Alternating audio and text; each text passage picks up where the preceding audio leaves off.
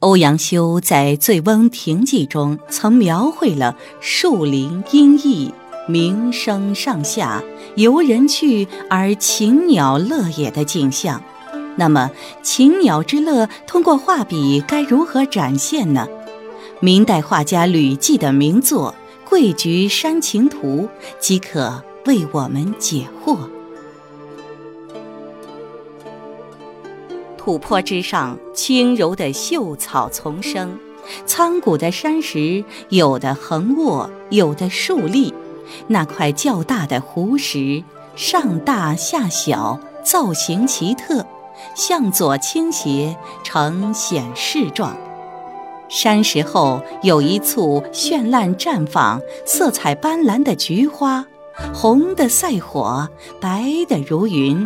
粉的像霞，黄的似金，在翠绿菊叶的衬托下，竞相斗艳，显得娇艳无比。山石旁边，一棵占据了画面一半的桂树拔地而起，树干粗壮，布满八节，显然是一株老桂。树干向右斜倾，并将主干伸出画面之外。然后又从画外上方斜入画面右上部，另一枝杈则从树干伸出，向左上方斜入画面中上部。这不但弥补了画幅左上端的空缺，而且对整个画面起到平衡作用。桂树绿叶茂密，树枝交错，桂花簇聚。仿佛能够闻到沁人心脾的阵阵幽香，米黄色的桂花和菊花两相映衬，使得整幅画的香气更为浓馥。枝头上停着三只通体黑色的八哥，其中一只隐身于桂树梢端，正引颈远眺。剩下的两鸟各攀一只，正张着黄色的小嘴，隔枝对唱，或歌喉婉转，或周啾欢叫。枝头还有一只蓝色绶带鸟，在黑白相间的羽翼中，还长着蓝色的羽毛，映衬着鲜红的嘴和爪子，色彩极为艳丽。此时，他正身体前倾，俯首伸颈，朝着树下鸣叫不已。原来，在树下土坡上，他的三个同伴都翘着高高的羽翎，聚在坡间草丛中，难解难分地相互争食一只蚱蜢，显得非凡热闹。色彩上，画家设色艳丽丰富。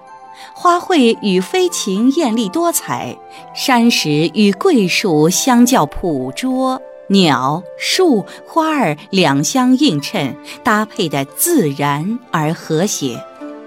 构图上，景物主要集中于画面右侧和下部，全图既充实饱满，又疏密相间。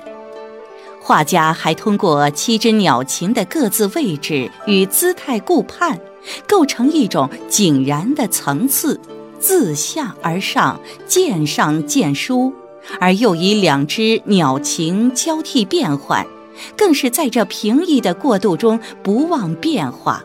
整个画面表现出秋野景致的一角，显示出秋高气爽、万类霜天争自由的绚烂秋光。画面左侧。属“吕记”二字款，前四名“吕记”之印一方。吕记，明代孝宗时期的画家，以花鸟画著称。初学边景招工笔法，亦受林良水墨法影响，后临访唐宋诸家名妓，遂自成一体，独步当代。他的花鸟画风呈两种面貌：一种为工笔重彩、精工富丽；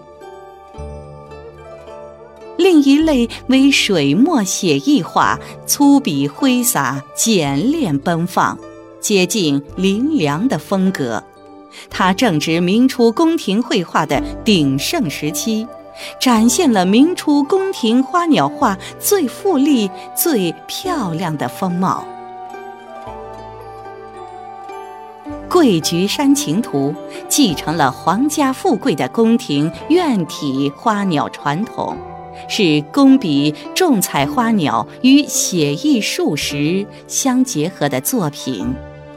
图中桂花树的树干以及前景的一块石头，都是用水墨小写意的笔法描绘的，减轻了工笔重彩给人的艳俗甜腻之感。